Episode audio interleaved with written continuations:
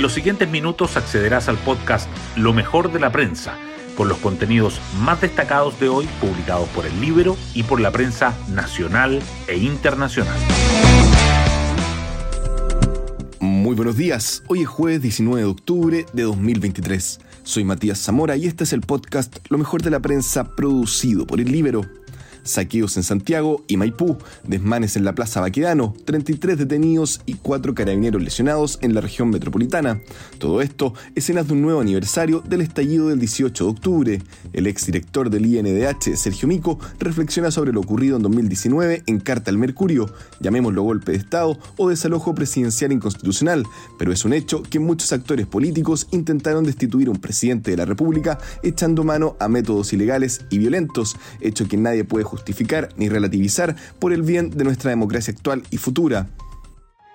Hoy destacamos de la prensa. Las diferentes miradas de la izquierda y la derecha a cuatro años del estallido de 2019.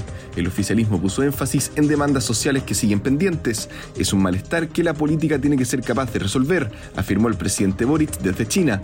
La oposición criticó la violencia y el piñerismo acusó que se buscó desestabilizar al gobierno. La prensa analiza el complejo escenario de la educación, la salud y el transporte y revisa las condenas dictadas por violaciones de derechos humanos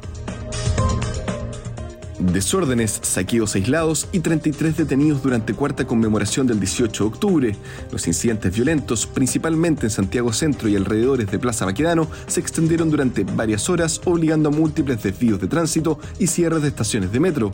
Carabineros reportó que detuvo a 33 personas en la región metropolitana, la mayoría por desórdenes y saqueos. También hubo cuatro policías lesionados y una menor atropellada por un conductor en estado de ebriedad.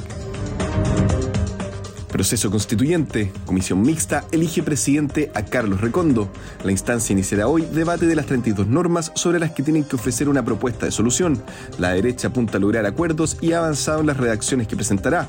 La izquierda busca que las sesiones sean transmitidas para que la ciudadanía conozca los argumentos de ambas partes. Mientras tanto, consejeros se despliegan por sus regiones para dar a conocer el texto embajador de Israel, expresa su malestar por dichos de Boric. El representante diplomático israelí Gil Artzgeli se reunió ayer con el ministro del Interior Manuel Monsalve luego de que el presidente declarase que los atentados inaceptables de Hamas no justifican bajo ningún punto de vista la barbarie que el Estado de Israel está llevando adelante en Gaza. Congresistas piden cautela ante el conflicto en Medio Oriente. Hoy en la portada del Libero. Max Colodro, que apuesten a mantener la constitución de los cuatro generales, refleja la magnitud de la derrota cultural de la izquierda.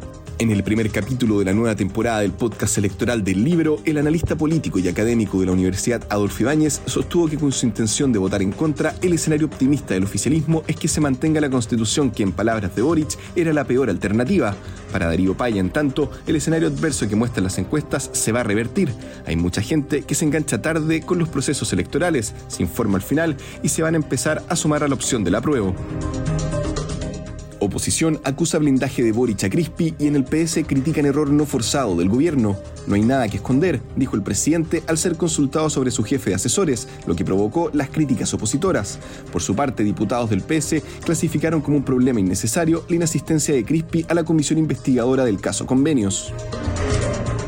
Prevén que alza del dólar y mayor riesgo externo pausarán velocidad de baja de tasas. Expertos anticipan que el Banco Central tendrá más cautela con los recortes del tipo de interés a partir de su reunión de la próxima semana.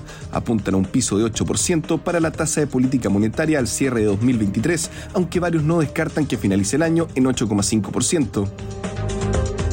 CMF cuestiona rol interino de Heike Polman en Cencosud.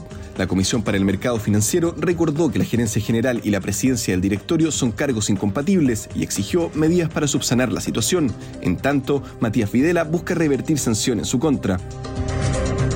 El béisbol abre las competencias de Santiago 2023. México venció 16-0 a Chile, que participa por primera vez en este deporte en partido disputado en Cerrillos ante buena cantidad de público. La acción de los Juegos Panamericanos continuará hoy, parte el boxeo y la ceremonia inaugural será mañana. Y así llegamos al final del podcast Lo mejor de la prensa del día de hoy. Yo me despido. Que tengan una excelente jornada.